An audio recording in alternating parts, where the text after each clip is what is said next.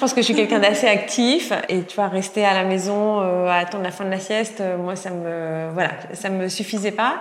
Et puis je pense vraiment que euh, je sortais des tours qui était pour moi une sorte de carcan en fait presque intellectuel. Et tout à coup plein de choses me paraissaient possibles. J'observais euh, plein de besoins. Je, ressentais beaucoup plus de choses que euh, dans le train-train quotidien où finalement bah, voilà tu vas au boulot tu fais ce qu'on t'a demandé tu ressors et puis tu as déjà la tête euh, assez remplie comme ça. Attention vous êtes sur le point de prendre l'ascenseur podcast. L'ascenseur des salariés audacieux et ambitieux qui font bouger les lignes de l'entreprise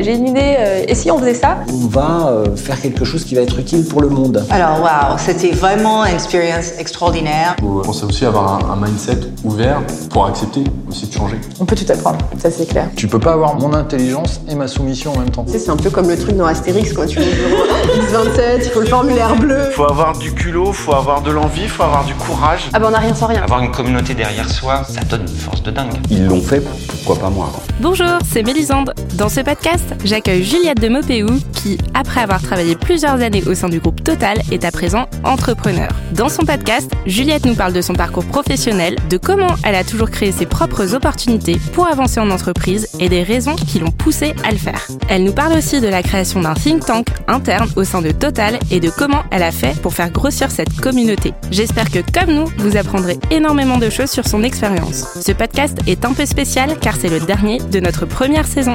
On a adoré passer ce moment avec vous et on revient très vite vous partager d'autres aventures. Merci pour tout et bonne écoute Bonsoir à tous, bienvenue sur le podcast de l'ascenseur corpo. Ce soir c'est euh, Mélisande euh, qui réalise l'interview de Juliette euh, qu'on est très ravis euh, de pouvoir accueillir ce soir. Bonsoir Juliette. Bonsoir Mélisande, moi aussi je suis ravie. Euh, ben, franchement, vraiment plaisir partagé. Donc ça fait déjà quelques minutes qu'on échange ensemble.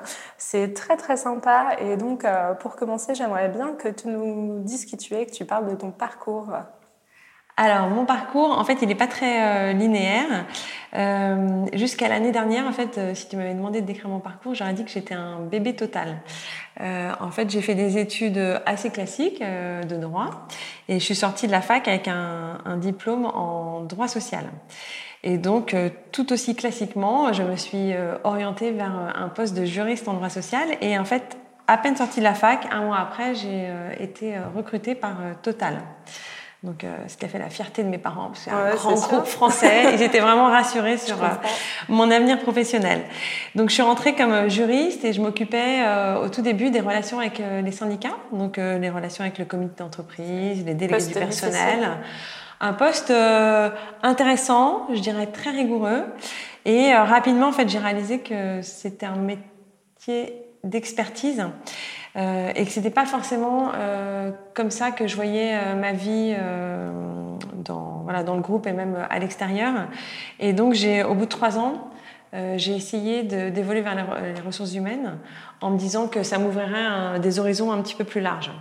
Euh, sachant que je voulais quand même toujours garder un lien avec euh, l'aspect humain, euh, enfin la dimension humaine de l'entreprise et les relations interpersonnelles. D'accord, parce qu'en fait, du coup, dans ton premier poste, il y avait déjà cette partie relationnelle avec les syndicats et c'est pour ça que tu t'es retournée vers les ressources humaines Voilà, tout à fait. Bah, c'était une passerelle assez euh, classique. D'accord. Euh, je pense que j'étais pas très aventureuse à ce moment-là. Et euh, j'ai essayé de voir l'enchaînement le plus facile à faire depuis un poste de juriste vers une autre fonction du groupe. Et disons que je restais dans la famille des ressources humaines, donc c'était pas trop difficile à, à vendre au management.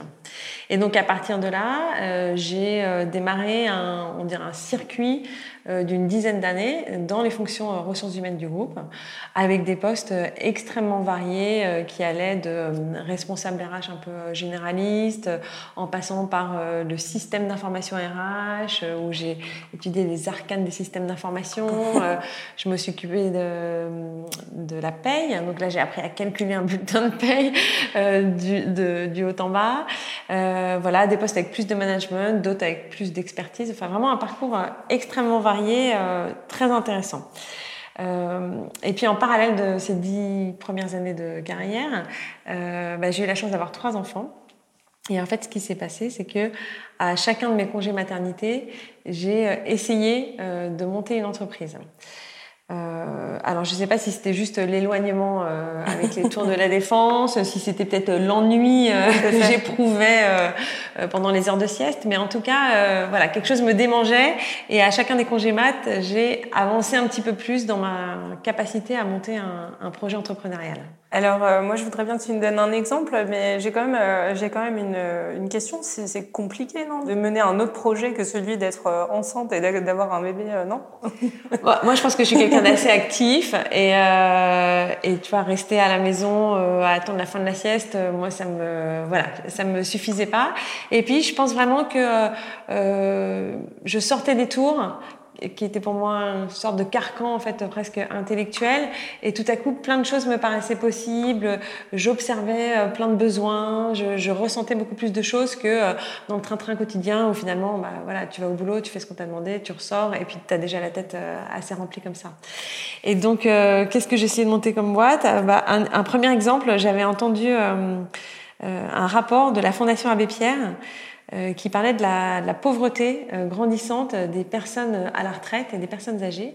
Ça m'avait vraiment euh, marqué. Et donc, je, je m'étais mise à chercher un moyen d'assurer des revenus complémentaires pour les personnes âgées. Et j'avais pensé pouvoir créer une gamme de linge de maison brodé par des personnes à la retraite. voilà. Alors, c'était un petit peu précurseur. Euh, depuis, il y a pas mal de boîtes qui se sont lancées, notamment euh, sur le terrain du tricot, euh, dans le même genre de, de business model. Euh, alors, faut dire que la broderie, ça prend un peu plus de temps. Euh, c'est, je m'en suis rendu compte en faisant faire les prototypes par ma grand-mère. Et donc, bon, j'ai, j'ai fini par laisser tomber mon projet parce que je me retrouvais avec des nappes qui revenaient à plus de, de 600 euros pièce. Et je me suis dit que là, je me situais sur un, un marché qui était vraiment très haut de gamme, mais j'étais pas certaine que ça allait atteindre son marché. Et puis, c'est vrai qu'à chacun, à chaque fin de congé maternité, Total me rappelait, me proposait un poste qui était intéressant, qui était payé correctement. Et donc voilà, entre le fait d'être entrepreneuse toute seule à, la maison euh, avec un projet incertain et puis euh, peut-être une carrière euh, assez challenging avec un salaire correct dans une entreprise qui fonctionne, voilà, je me suis souvent laissée réappeler par, par la défense, on va dire. Très bien. Alors, euh, du coup, un moment, tu reviens de ton congé maître et tu changes euh, de, la fonction RH aussi, c'est ça? Oui, tout à fait. Et ben, en fait, euh, vraiment, au bout de dix ans, j'ai réalisé que j'avais enfin, qu'en tout cas, moi, j'avais l'impression d'avoir fait le tour de la question des ressources humaines. Et puis, je me disais vraiment que cette envie d'entreprendre, elle démontrait sûrement que certaines de mes compétences ou de mes capacités n'étaient pas forcément mobilisées dans les postes que j'occupais aux ressources humaines. Et donc, je me suis mise en tête, en effet, de, changer de métier. Euh, faut dire que jusque-là, moi, j'étais convaincue que je savais pas faire autre chose que des ressources humaines. Alors, je sais pas si c'est parce qu'en France, on, on, te range quand même beaucoup par ton diplôme et ta formation. Et donc, moi, je pensais que déjà, j'avais de la chance d'avoir bougé de juriste à RH. J'étais presque déjà sortie de mon espèce. Et donc, je pensais pas pouvoir aller euh, plus loin. Et j'osais pas du tout euh, demander. Alors, je pense que ça faisait longtemps que ça me, ça me travaillait. Mais, euh, mais là, cette fois-ci, j'ai pris mon, mon courage à deux mains. Et donc j'ai fait mon coming out et donc j'ai expliqué euh, à ma hiérarchie que euh, j'avais une révélation. J'étais faite pour donc euh, entreprendre et que j'avais très envie de le démontrer en allant travailler dans un secteur qui était très nouveau pour euh, le groupe et qui était le digital.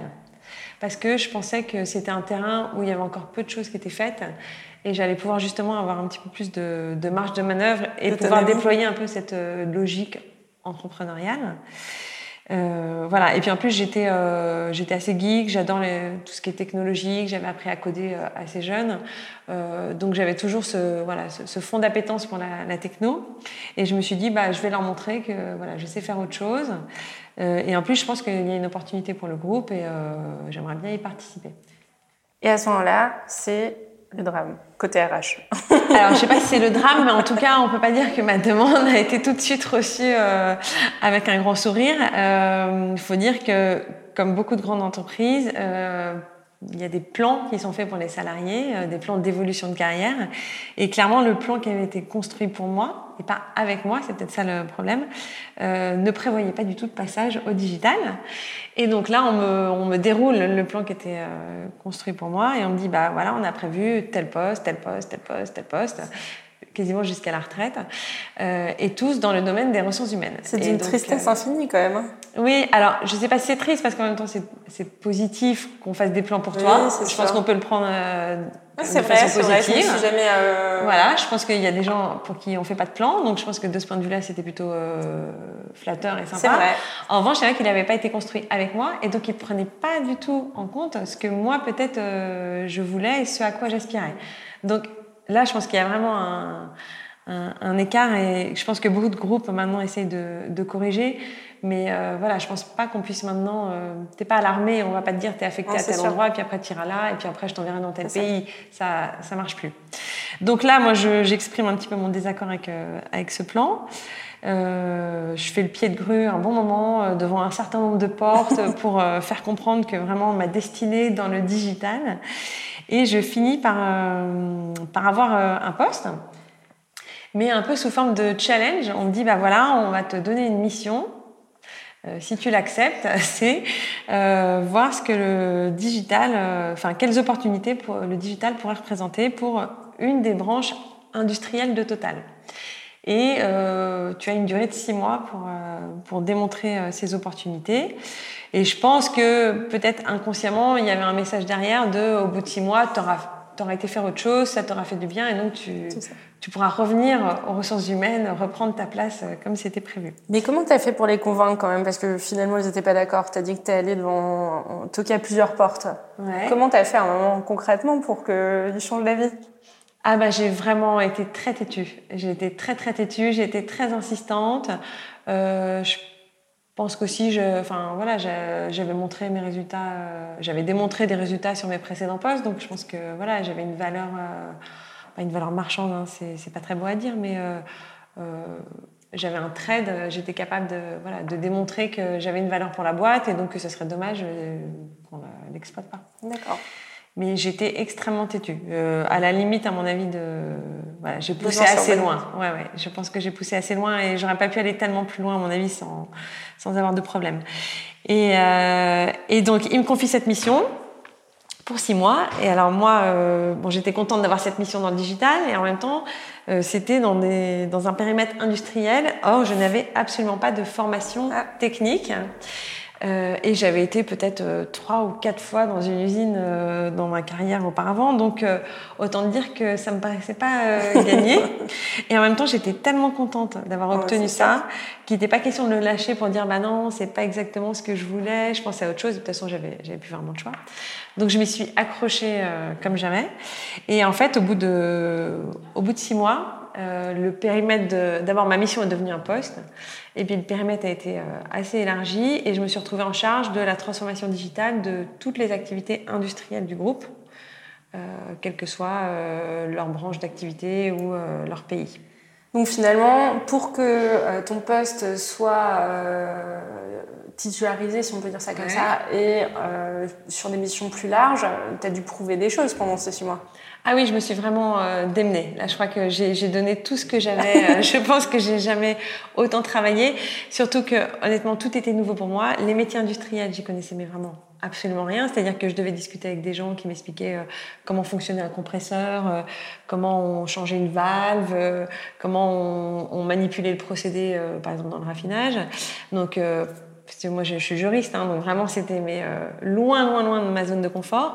Et puis par ailleurs, je devais quand même avaler, même si j'avais une appétence pour les technologies, j'étais pas au fait de toutes les technologies digitales, de toutes les opportunités qui pouvaient exister. Donc c'était comme si tu veux, c'était comme un séjour euh, linguistique. Si tu veux, j'étais mais euh, pendant six mois dans un terrain où en fait je ne comprenais pas ce qu'on me racontait, mais il fallait absolument que je souris et que je réponde aux questions qu'on me posait dans la bonne langue. Donc euh, voilà, ça m'a demandé un effort euh, assez important. Mais euh, quand tu arrives, enfin voilà, c'est hyper euh, satisfaisant. Donc, euh, mais ça n'a pas été dans sans peine. Hein. Je ne vais pas dire que c'était facile tous les jours. D'autant que dans le domaine industriel, au moment où on m'a confié ce poste-là, il y avait peu de choses qui se passaient avec le digital dans le groupe Total ou ailleurs. Donc c'était vraiment les balbutiements de l'aventure du digital dans, les activités industrielles. Et donc très peu de gens étaient convaincus qu'il y avait quelque chose à gagner. Euh, par ailleurs, je faisais face quand même à des activités où il y a des contraintes de sécurité, Mm. des contraintes opérationnelles extrêmement fortes, donc je pouvais pas du tout euh, passer pour quelqu'un qui prenait les choses euh, à la légère. Donc euh, voilà, j'évoluais quand même dans un champ euh, un petit peu euh, miné. Mais j'étais vraiment très motivée, donc euh, voilà, j'ai pas, j'ai pas perdu euh, le fait que c'était ma chance de sortir un peu de, euh, ouais, de ma destinée RH, on va dire. Ok. Et alors, euh, quand on te donne ces nouvelles missions, euh, qu'est-ce qui se passe? Ah bah génial, je me suis vraiment euh, épanouie et ça a vraiment, ça a vraiment confirmé ce que j'espérais, c'est-à-dire que quand on me donnait une feuille blanche, en fait, j'étais beaucoup plus à l'aise et finalement j'avais beaucoup plus de, puissance. C'est un peu fort comme mot, mais je, je donnais beaucoup plus de résultats que si on me mettait dans un endroit trop trop serré. Parce que donc j'ai dû démarrer. donc le premier travail, ça a été de convaincre donc ces industriels qu'il y avait quelque chose à faire dans le digital. Donc un énorme travail de, lobbying, de conviction, euh, euh, de persuasion. Ensuite, quand on m'a donné un petit peu le feu vert, j'ai dû construire l'équipe. Ensuite, on a construit la feuille de route. On a mis en place des programmes, par exemple un programme de développement d'applications mobiles, un programme euh, autour des drones, etc. Donc euh, vraiment, c'était comme de monter une entreprise, mais euh, à l'intérieur de la boîte. C'était un peu de euh, l'entrepreneuriat? Oui, ouais, oui, on pourrait dire ça. En tout cas, ça demandait des compétences d'entrepreneur. Et c'était à l'intérieur d'une entreprise. Oui. Après, ça portait pas ce nom-là parce que franchement, il y a quatre ans, euh, je pense que personne ne- n'utilisait ce mot-là. C'est ça. Mais euh, oui, on peut dire ça. Oui, tu dois faire ton budget, tu dois euh, aller chercher tes clients, tu dois monter ton offre de service, euh, comme euh, comme une entreprise. Et finalement, tu t'appuyais aussi, j'imagine, euh, sur d'autres personnes, d'autres compétences euh, au sein de l'entreprise pour euh, développer Ouais. ces projets? Oui, c'est, en plus c'était un poste vraiment formidable en termes de, de capacité de travail en réseau, euh, parce que finalement on était une toute petite équipe, on était, euh, on était 8 à 10 enfin, au, maximum. En revanche, on faisait travailler un écosystème hyper large, que ce soit des personnes euh, de l'IT, des personnes des métiers qu'on essayait de transformer, un écosystème également externe, on, on a travaillé beaucoup de startups, avec des fournisseurs euh, technologiques. Enfin, voilà, donc on a fédéré euh, des parties prenantes beaucoup plus larges que la petite équipe euh, qu'on était pour vraiment essayer de, voilà, de mettre l'entreprise en mouvement. Et, et c'était assez, satisfaisant, je pense, en termes de, de mise, vraiment mise en marche de l'entreprise sur ces sujets-là. C'était quoi finalement la meilleure qualité que tu as eue à ce moment-là? La qualité dont j'ai eu besoin, euh, je pense c'est euh, moi, tu vois, je, vois mon rôle euh, dans cette période-là. Pour moi, j'avais un rôle de traducteur, donc c'était vraiment faire le euh, pardon pour l'anglicisme, mais le go-between entre des gens qui se comprenaient pas forcément, donc des gens très techno, qui avaient vraiment des, opportunités à présenter, et puis des gens qui étaient des spécialistes de leur métier, de la maintenance, de l'exploitation. euh, et donc, je, moi, je, vraiment, j'allais de l'un à l'autre, et je faisais l'ambassadeur pour essayer d'expliquer. Donc, euh, vraiment, cette histoire de langage, tu vois, toujours traduire ce que dit l'autre dans le langage de celui qui doit recevoir, etc. Beaucoup d'écoute, vraiment beaucoup d'écoute pour, pour se mettre dans les chaussures de la personne dont tu vas essayer de, de transformer le métier ou en tout cas de, de le changer. Euh, donc euh, de l'empathie, de l'écoute et, euh, et de la persuasion. Il faut être très bon vendeur, il faut, euh, voilà, il faut être convaincu de ce que tu vends et il faut savoir euh, euh, le vendre dans toutes les langues, dans toutes les formes et il faut pas lâcher. Quoi. Parfait, très intéressant tout ce que tu me dis. Je crois savoir que quelques temps après, tu as été à l'origine d'une autre initiative au sein de Total. Oui, tout à fait. Alors en fait, c'est quelques temps avant, juste avant de, faire mon coming out digital. Euh, vraiment, euh, c'était avant de partir pour mon dernier congé maternité. Euh, je commençais déjà à sentir que je, comment dire, je sentais une forme d'éloignement avec l'entreprise euh, en termes de peut-être de de, de mode de fonctionnement. Et euh, j'ai eu la chance d'être euh, invitée dans un programme pour les hauts potentiels. Donc, euh, comme dans beaucoup d'entreprises, euh, il y a une gestion euh, en fait des, des personnes à haut potentiel. Donc, on appelle à tenir des postes euh, un petit peu plus gradés plus tard. Et donc, on les forme tout au long de, de, la carrière en leur proposant des programmes spécifiques et un petit peu premium.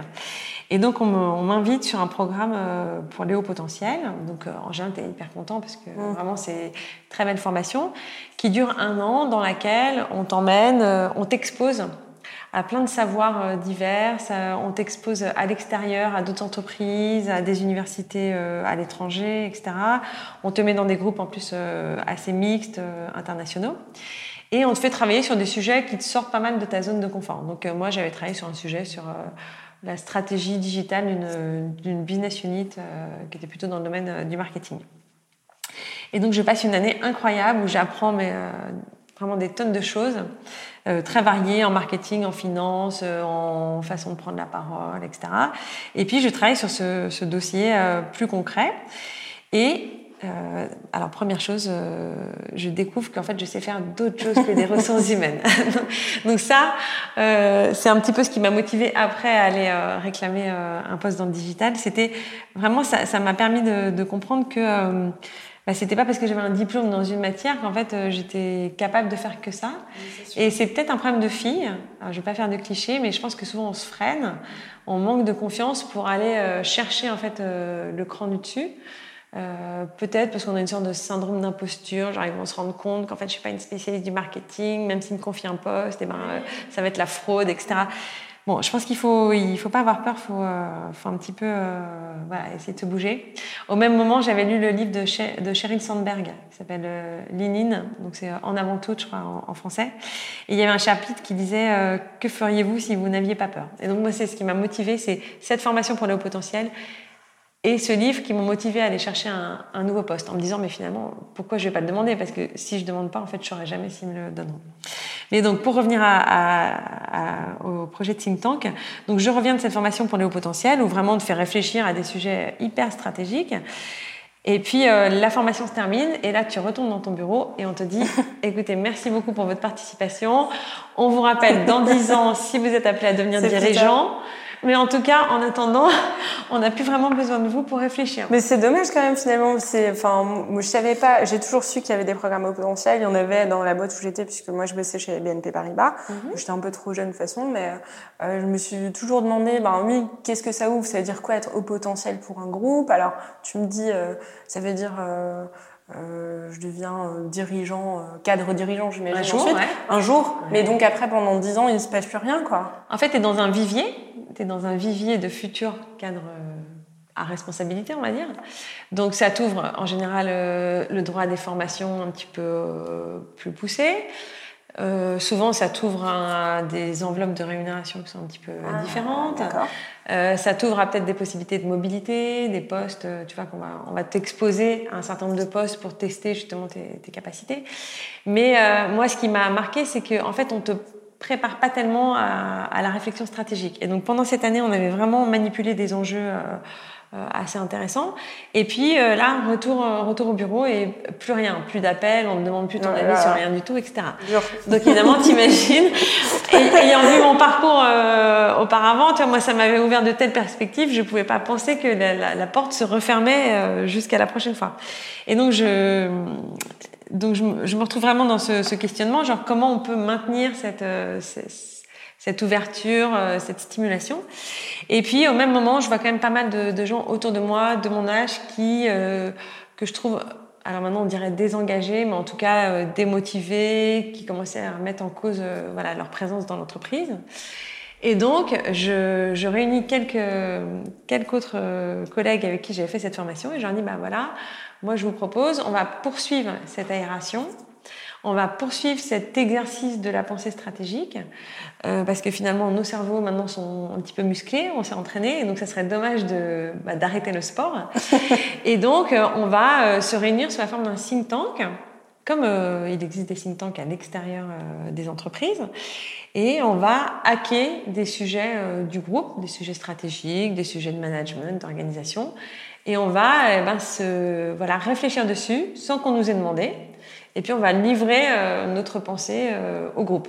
Donc comment on fait pour euh, monter un think tank sans sans avoir l'autorisation, parce que du coup, vous aviez le droit de réfléchir sur les sujets stratégiques sans demander euh, à qui vous donniez vos résultats, qu'est-ce que vous. Eh ben en fait, c'est, c'est marrant parce que ta question, pour moi, elle reflète tout le paradoxe euh, qu'on, enfin, peut constater dans les entreprises, c'est-à-dire la question, c'est pas est-ce que j'ai le droit, c'est en fait, c'est, c'est je peux le faire jusqu'à ce qu'on me dise que j'ai pas le droit. Tu vois, mais je pense qu'on a complètement euh, intégré, je sais pas pourquoi, euh, une consigne comme quoi il faut avoir l'autorisation ou qu'on te donne l'ordre de pour faire quelque chose. En, en, réalité, euh, moi, mon message, c'était vraiment de dire, mais en fait, euh, on a le droit. On a le droit de se réunir. Je sais pas, à l'heure du déjeuner, en fin de journée, le matin. on a le droit de parler de sujets qui nous intéressent. On a le droit de parler de la stratégie du groupe, puisqu'à priori on est salarié de ce groupe et donc on est les premiers, voire même on est actionnaire, donc on est vraiment les premiers concernés par, ce qui s'y passe. Et on a le droit de partager. Bah, il y a un réseau social d'entreprise qui est fait pour qu'on on communique, qu'on collabore plus, donc euh, on va partager dessus euh, les résultats de, de, notre travail. Mais c'est vrai que souvent, on m'a posé la question et, et j'avais pas réalisé à quel point on, on, on était devenu passif on et on attendait qu'on te donne, tu vois, qu'on te fasse une demande ou, on se dit mais j'ai peut-être pas le droit parce que c'est pas marqué, donc je peux pas y aller, etc. Et donc voilà, donc on se réunit d'abord à quatre, après chacun ramène quatre autres personnes, etc. On a fonctionné comme ça par, euh, par démultiplication. Et on, on, commence à saisir de sujets. Et donc l'idée, c'était vraiment, euh, il y avait deux, deux choses qu'on voulait faire. D'abord, maintenir cette aération qu'on avait vécue pendant ce programme au potentiel. Donc l'idée, c'était euh, ouvrir, ouvrir les fenêtres, euh, enfin, des tours. Donc faire venir des personnes extérieures, euh, lire lire euh, des journaux, des livres, partager sur des, des, des, films, des rencontres, des événements auxquels on a participé pour apporter de l'air frais. Et en fait, fort de ces cerveaux aérés et un peu nourris, euh, bah, s'entraîner à la pensée stratégique et se dire bah, finalement euh, voilà je, je, sais euh, exercer ma pensée stratégique et peut-être qu'un jour d'ailleurs je l'exercerai à un niveau euh, plus élevé et ben tant mieux je me serai entraînée avant et donc je serai super euh, musclée pour le faire et, et ça, ça s'est vraiment, ça s'est bien passé. Peut-être aussi parce qu'au moment où on a lancé le think tank, le réseau social d'entreprise a démarré. Et euh, ça nous a fait en fait un appel d'air. Ouais. ça nous a permis tout de suite de construire une communauté virtuelle en même temps qu'une communauté physique, et donc d'avoir un certain rebond en ligne qu'on ne pouvait pas avoir de façon euh, physique.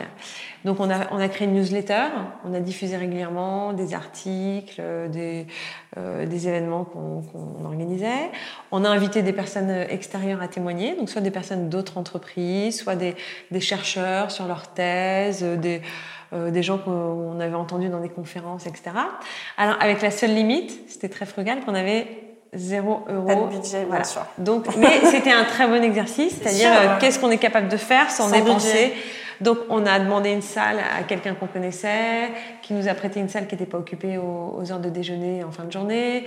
Voilà, c'était vraiment de, de, de, la bidouille, mais euh, finalement, c'est aussi un bel exercice dans des entreprises qui ont parfois euh, pas mal de moyens, de se dire qu'est-ce que je peux faire si j'ai rien du tout et jusqu'où je suis capable d'aller avec aucun moyen pour, euh, enfin aucun moyen à part humain euh, pour le faire. Mais c'est un très bon exemple parce que finalement nous c'est ce qu'on essaie de transmettre euh, justement.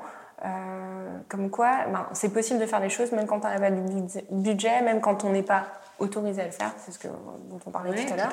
Et euh, je trouve que c'est un exemple incroyable de se dire, euh, ben, vous avez réussi à monter ça, en plus faire grossir une communauté euh, de manière très très forte bah, il y avait dans votre un... coin et après c'est devenu euh, florissant. Euh, J'imagine. Oui, tout à fait. Mais en fait, on, a, on est vraiment parti d'un noyau. On était euh, quatre au démarrage.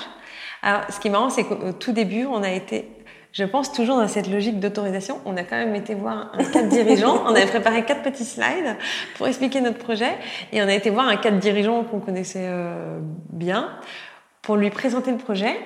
Mais vraiment, c'était assez drôle. C'était en mode, quand j'y repense, voilà, on va faire ça ne t'inquiète pas, ce n'est pas un syndicat. Donc, est-ce que on, on, peut continuer? Il nous a dit oui, euh, allez-y. Je pense que lui, il voyait même pas, à mon avis, euh, pourquoi on venait lui demander la permission. Euh, mais on avait vraiment, on avait intégré cette idée qu'il fallait qu'on ait la permission et donc implicitement, on a été un petit peu la, la chercher. Donc après euh, ces quatre-là, on s'est réparti un petit peu le travail. Il y en a qui étaient meilleurs en rédactionnel, il y en a qui étaient meilleurs euh, en animation de communauté, il y en a qui avaient un réseau. On a mis en commun tous les gens qu'on connaissait qu'on pouvait faire intervenir. On a rameuté tous les gens qu'on connaissait euh, dans l'entreprise. Et puis ça a démarré comme ça, euh, voilà, assez frugalement. Mais euh, ça a bien pris à tel point que, par exemple, au bout de la première année, on avait des gens euh, qui étaient spécialistes, on avait deux salariés qui étaient spécialistes de la méthode agile et qu'on proposait d'organiser des ateliers euh, dans le think tank, à l'occasion desquels ils allaient former d'autres personnes à la méthode agile. On a un salarié dont le voisin était chercheur et faisait une thèse sur le bonheur au travail. Et ben, il l'a fait venir dans l'entreprise pour nous faire réfléchir sur la notion de bonheur au travail euh, ensemble. Euh, on a des salariés qui étaient passionnés de l'holacratie, donc qui ont euh, en fait diffusé pas mal la teneur du livre de Frédéric Laloux, qui ont organisé ensuite des ateliers pour voir qu'est-ce que ça pourrait vouloir dire chez Total. voilà, vraiment des choses très diverses. En parallèle, on s'est rendu compte qu'il y avait des salariés d'autres entreprises qui avaient un peu la même réflexion, pas forcément sous la même forme, c'est-à-dire pas formalisé sous ce qu'ils avaient appelé un think tank, mais en tout cas qui se réunissaient régulièrement pour réfléchir à l'avenir de la boîte, peut-être en mode plus collaboratif. Et donc il y a un, un réseau du réseau qui s'est constitué, et on a commencé à se rassembler aussi tous les mois en mode inter-entreprise. On a découvert à la Société Générale un think tank de jeunes salariés euh, plutôt génération, euh, alors le postulat, c'était plutôt génération Y, euh, il faut mieux intégrer les stagiaires, les alternants, euh, qui sont eux aussi des personnes de l'entreprise. Et donc on les a invités à ce qu'ils fassent un témoignage et on a essayé de, voilà, de se, s'auto-challenger pour se faire progresser, etc. Donc vraiment une, une belle aventure et tu vois, au bout de la quatrième année, on était plus de 450 dans le réseau. Euh, dans Total. Ouais, dans Sans Total. compter du coup compter. tous Non, les non. liens que vous avez voilà. créés à Après, on avait créé des liens externes, mais dans Total, on était 450 dans la communauté euh, du think tank. Incroyable. Ouais, très sympa. Et surtout, moi, je trouve que la satisfaction, c'était de, enfin, en tout cas, personnellement, dans cette aventure, c'était de voir les gens se réengager et de voir que si tu leur montrais qu'ils avaient un terrain de jeu, qu'ils avaient peut-être pas repéré, et ben en fait, ils pouvaient reprendre des initiatives, proposer des choses euh, et faire grandir un projet qui leur était, euh, qui leur était cher. Ça leur euh, redonne les goûts au travail. Carrément. Il y, a, il y a carrément. comme ça des projets annexes du coup qui. qui euh, Alors, il y a des choses, euh, il y a des projets annexes qui ont émergé. Il y a surtout des gens qui sont révélés dans certains, euh, certaines de leurs compétences. Et à l'occasion des réunions du think tank, par exemple, il y a des RH qui ont repéré des gens qui avaient certaines compétences, qui après leur ont proposé euh, des nouveaux postes. tu Et vois, ça leur a plus en lien euh, avec euh, leur aspiration, peut-être euh, l'innovation ou d'autres. euh, Et Ils Donc, ont voilà. pu du coup faire des switches que toi t'as eu, Voilà. t'as dû aller euh, défendre toute seule. Voilà, tout à fait, tout à fait. Ils ont montré ce dont ils étaient capables euh, dans un, peut-être dans une atmosphère assez euh, détendue, etc. D'accord. Alors du coup, toutes tes expériences, euh, je les trouve euh, vraiment incroyables. Euh, C'est un parcours très particulier et qui finit, qui finit, enfin pour le moment, hein, de manière particulière encore. Non, non, mais du coup, qui finit en tout cas chez Total, parce Ouais, que t'es ouais. Et, et du coup, tu peux nous dire comment ça s'est fait, pourquoi t'es partie et qu'est-ce que tu fais maintenant? Eh ben en fait, j'ai été rattrapée par mes vieux démons. et donc, pendant que je tenais euh, ce poste sur la transfo digitale, où vraiment, pourtant, j'étais très heureuse, donc c'est pas une question de- d'insatisfaction, je pense. Euh, j'ai monté une boîte à nouveau avec ma sœur cette fois-ci. Pendant un congé mat? Eh ben non, sans enfant.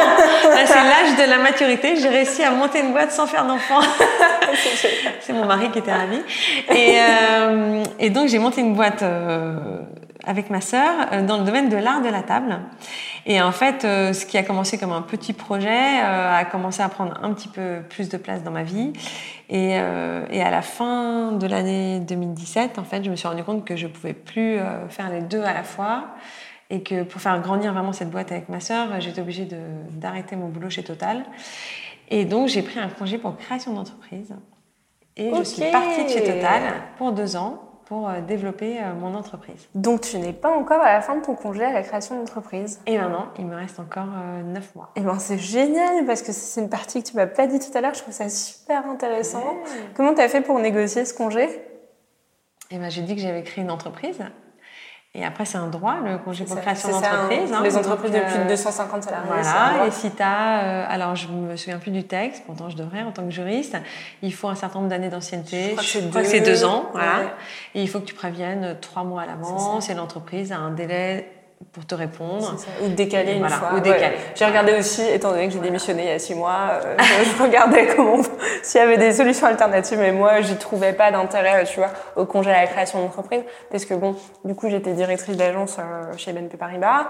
Euh, un peu comme toi, euh, euh, ils voulaient que je fasse euh, un type de carrière, euh, tout ce que je développais à côté, bah, les startup week-end, tout ça, tout ce que j'ai appris, ben, je pouvais pas l'utiliser. Et, euh, et moi, je voyais plus de possibilités euh, plus loin. J'ai l'impression qu'il n'y a plus d'issue et je me suis dit, bon, bah, pourquoi revenir si c'est pour être de nouveau directrice d'agence Voilà. Ah, moi, honnêtement, j'avais le choix entre démissionner et prendre ce congé. Oui. Et d'un point de vue familial, je pense Oui, que ça rassurait totalement. quand même que je prenne un congé. Je comprends Je tout pense. à fait. Moi, j'ai pas d'enfant. euh, Et donc, j'ai pris un congé pour création d'entreprise euh, bah, début 2018 euh, pour monter, enfin pour développer cette boîte que j'avais démarrée avec ma sœur. Et donc, on, alors là, euh, nouveau domaine, on, donc on travaille, on vend des assiettes parlantes. Donc, qu'est-ce que c'est l'assiette parlante? C'est un, un concept euh, qui date du 19e siècle. Euh, C'est une tradition dans la faïence française et européenne d'ailleurs plus globalement. Euh, on appelait assiettes parlantes des assiettes où on avait en général une image et un, un petit texte. Alors je pense que quasiment tout le monde en a déjà vu, notamment chez ses grands-parents. Euh, celles qui sont plus connues, c'est celles avec des rébus, euh, celles avec des costumes, avec les fruits et légumes, celles avec les fromages. En gros, tu avais les assiettes de nos régions, euh, les, voilà, les traditions, etc. Et quand ça a été créé au 19e, l'idée c'était un peu de d'étaler sa culture générale dans l'assiette. Voilà. Je t'avoue que quand tu m'en as parlé euh, tout à l'heure, moi j'ai pensé euh, à La Belle et la Bête. Non, c'est pas là-dedans qu'il y a des assiettes parlantes. Je Oui, me suis dit, euh, c'est pas il y a tous les comptes. ça. Mais et donc on, l'idée c'est de reprendre ces codes des assiettes parlantes donc du 19e. Ça s'est arrêté en 1914 en fait au moment de la Première Guerre mondiale et de les retravailler avec des codes plus contemporains. Euh, donc ma sœur est designer, elle fait le voilà, elle fait le design des assiettes et moi je m'occupe de toute la production qu'on fait faire au Portugal et en République tchèque et de la commercialisation. Donc on a un site euh, de e-commerce et on est aussi vendu dans des boutiques euh, de décoration. Qui s'appelle comment le site du coup? Alors, ça s'appelle. Siblings, S-I-B-L-I-N-G-S, point Paris. Et en fait, Siblings, ça veut dire fratrie. Donc, c'est fait par une fratrie pour les fratries. Ah, Notre idée, en fait, c'est de proposer euh, des objets avec lesquels tu vas créer du lien. En fait, comme il y a un contenu dans ces objets, tu vas en parler. Et donc, tu vas t'attacher émotionnellement à ces objets. Et l'idée, c'est que ça devienne un objet de famille, euh, comme il pouvait en exister auparavant. Et qui est une idée qui a un petit peu euh, fané, on dirait, euh, aujourd'hui, peut-être sous la pression des, des grandes chaînes qui distribuent de la, décoration plus jetable, on va dire. Donc nous, on veut vraiment réinstaurer un lien avec l'objet, que tu prennes plaisir à l'utiliser au quotidien, mais aussi peut-être qu'il s'inscrive dans ton histoire familiale. Très intéressant. Et à côté de ça, il me semblerait que tu fais encore autre chose. Voilà. hein, va- Alors pas parce que j'avais peur de m'ennuyer, honnêtement, euh, je pense que c'était pas ça, mais parce que pour l'instant j'ai pas les moyens de, de gagner ma vie euh, avec euh, avec Siblings, et donc j'ai dé- j'ai développé à côté, donc à mi-temps, une activité de conseil en transformation digitale. Donc où là, je conseille des entreprises, principalement du CAC 40, sur leur stratégie de transformation digitale. Beaucoup des entreprises industrielles. Euh, mais pas forcément. Euh, ça peut être aussi sur des sujets de politique d'open innovation, euh, collaboration avec les startups, voilà, mise en place de think tank pour des sûr. besoins d'innovation, etc. Donc j'essaye, voilà, j'essaye d'utiliser ce que j'ai vécu les 5-6 dernières années chez Total, à la fois l'expérience du think tank et la transfo digitale, et le mettre au service de transformation d'autres entreprises. Pour moi, ce qui est toujours important, c'est qu'il y a un sujet, enfin que le fond soit un sujet d'innovation, mais que la forme passe par une mobilisation humaine importante. Donc soit en créant des communautés, des think tanks, en, impliquant les salariés peut-être pour designer le programme qui est voulu par la direction, etc. Et finalement, quand on vient de l'extérieur comme ça, moi, j'imagine que c'est quand même beaucoup plus compliqué d'intégrer une démarche comme un think tank quand on vient de l'extérieur, alors que quand on est salarié et qu'on le porte soi-même. Du coup, comment tu fais pour trouver les bons relais dans les boîtes pour que ça se développe? Ben, En fait, souvent, je, propose cette démarche quand elle est adossée à un besoin de l'entreprise. Disons que l'entreprise a besoin de réfléchir à euh, son plan stratégique pour les 2025, euh, eh ben, je vais lui proposer de le faire en mobilisant un think tank de salariés ou un think tank de salariés et de clients ou euh, une communauté d'experts, de clients, de salariés. Voilà. autre possibilité, l'entreprise, par exemple récemment, veut mettre en place un programme de, de formation sur le digital pour ses quatre dirigeants. Et ben, j'ai proposé de co-designer ce programme avec des jeunes salariés euh, de l'entreprise. Voilà. J'essaie qu'il y ait un degré euh, participatif et collaboratif dans, le, dans ce que je vends en général. Ok.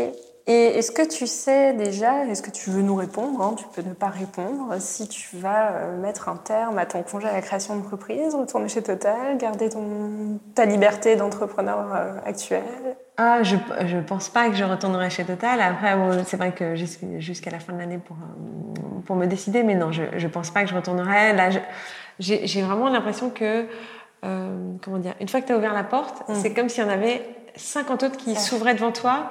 Et plus tu en ouvres, et plus il y en a d'autres qui se présentent à toi. Et donc, je vois pas très bien comment repartir en arrière. Je comprends tout à fait et je partage totalement euh, cette sensation.